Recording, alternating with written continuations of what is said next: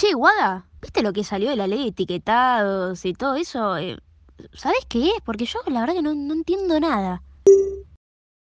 Sí, boluda. ¿No estuviste viendo los noticieros estos días? Escúchame. Ahí te paso el link de este podcast. Dura 10 minutos y entendés todo a la perfección. Volvemos desde las profundidades de los países nórdicos para contarles sobre algo más actual y real, como es la ley de etiquetado frontal en Argentina. Esta se sancionó el 23 de marzo de 2022 y entró en vigencia hace relativamente poco.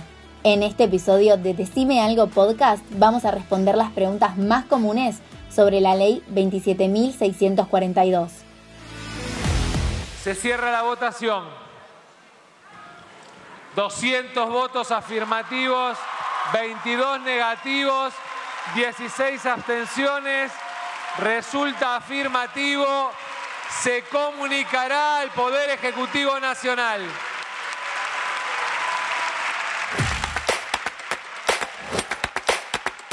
Para empezar a hablar sobre esta ley y conocerla un poco más, hay que saber cuáles son los objetivos principales que tiene esta norma.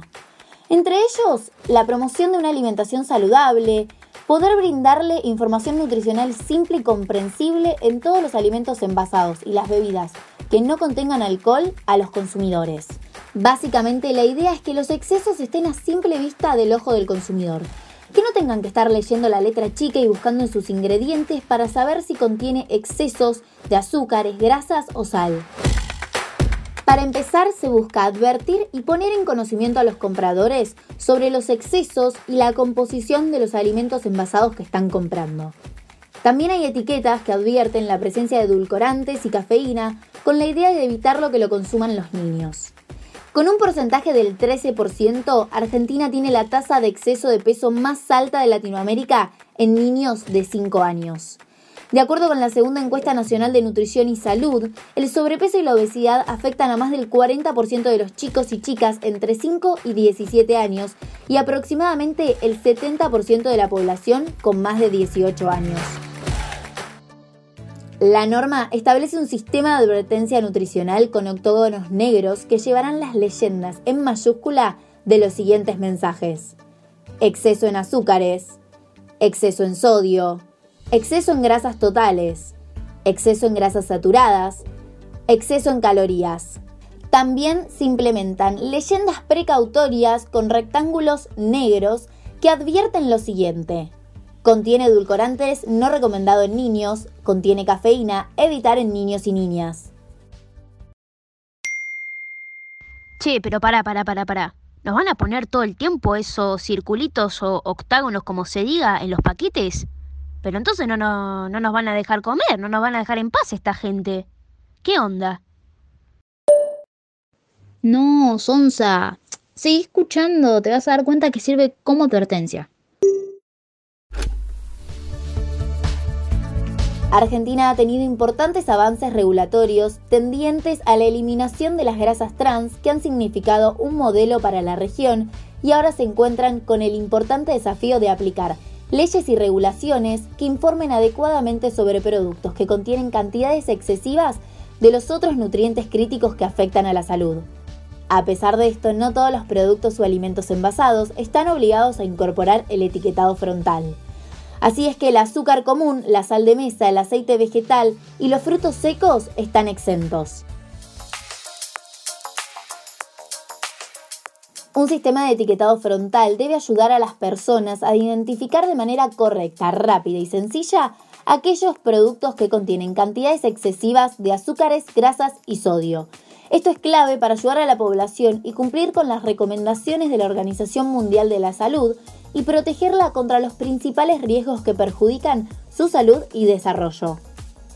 Es por esto que a pesar de que se han diseñado un montón de sistemas de etiquetado frontal, no todos responden a este propósito.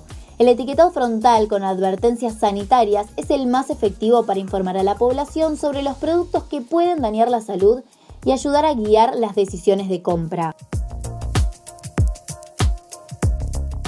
La investigación indica que el consumidor al escoger sus alimentos se enfrenta a muchas dificultades para acceder, comprender y evaluar la información nutricional que se presenta en la etiqueta.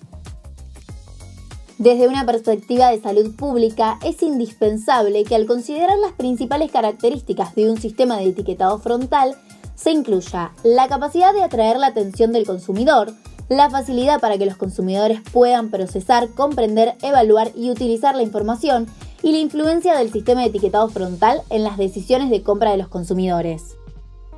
En los diferentes estudios en los que se comparan los resultados de los sistemas para informar a los consumidores sobre el contenido de cantidades excesivas de estos nutrientes críticos asociado a la mayor carga de enfermedades, se llega a la misma conclusión.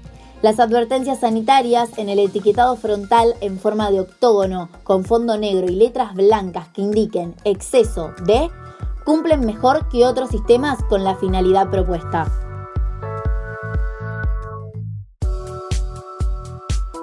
¿Qué cosas pueden hacer los consumidores para guiarse al momento de hacer la compra? 1. Leer la lista de ingredientes. Se encuentra en la parte posterior del envase y es obligatoria. Ahí van a poder ver los ingredientes del producto por orden de cantidad, es decir, el primer ingrediente es el que se encuentra en mayor cantidad y el último el que se encuentra en menor. Y de esta manera van a poder identificar los ingredientes que quieras evitar o limitar. 2. Observar la información nutricional. Aparece en forma de tabla también en la parte posterior del envase e indica el contenido de nutrientes y calorías que contiene el producto. Es importante fijarse el tamaño de la porción y la cantidad de calorías, grasas, proteínas, carbohidratos y fibras que hay en cada una. 3. Tener en cuenta el tamaño de las porciones. Resulta crucial asegurarse no solo de leer la información nutricional, sino de saber cuántas porciones vienen por envase. Muchas veces los productos contienen varias porciones y si consumís todo el envase vas a estar consumiendo muchísimas más calorías, grasas y azúcares de lo que tenés en cuenta. Tanto los sellos de advertencia como las leyendas precautorias se colocan en el margen superior derecho en la cara principal de los productos. En el caso de los envases cilíndricos o cónicos, los sellos de advertencia y las leyendas precautorias deben colocarse en el margen superior central. En aquellos alimentos envasados o bebidas no alcohólicas envasadas que lleven uno o más sellos de advertencia, las leyendas precautorias se colocan inmediatamente debajo de los mismos. Si el alimento o bebida analcohólica tiene más de una cara principal, deberá llevar el o los sellos de advertencia y la o las leyendas precautorias que correspondan en cada una de las caras principales o frontales.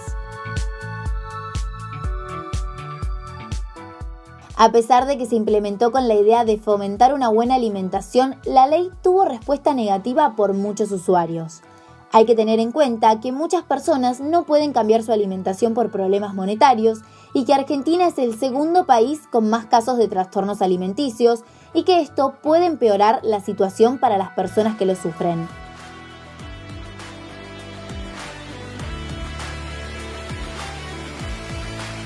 Esto fue una producción hecha por Leila Delía, Guadalupe Trujillo, Mora Rodríguez, Catalina Romio y Mercedes Barranús.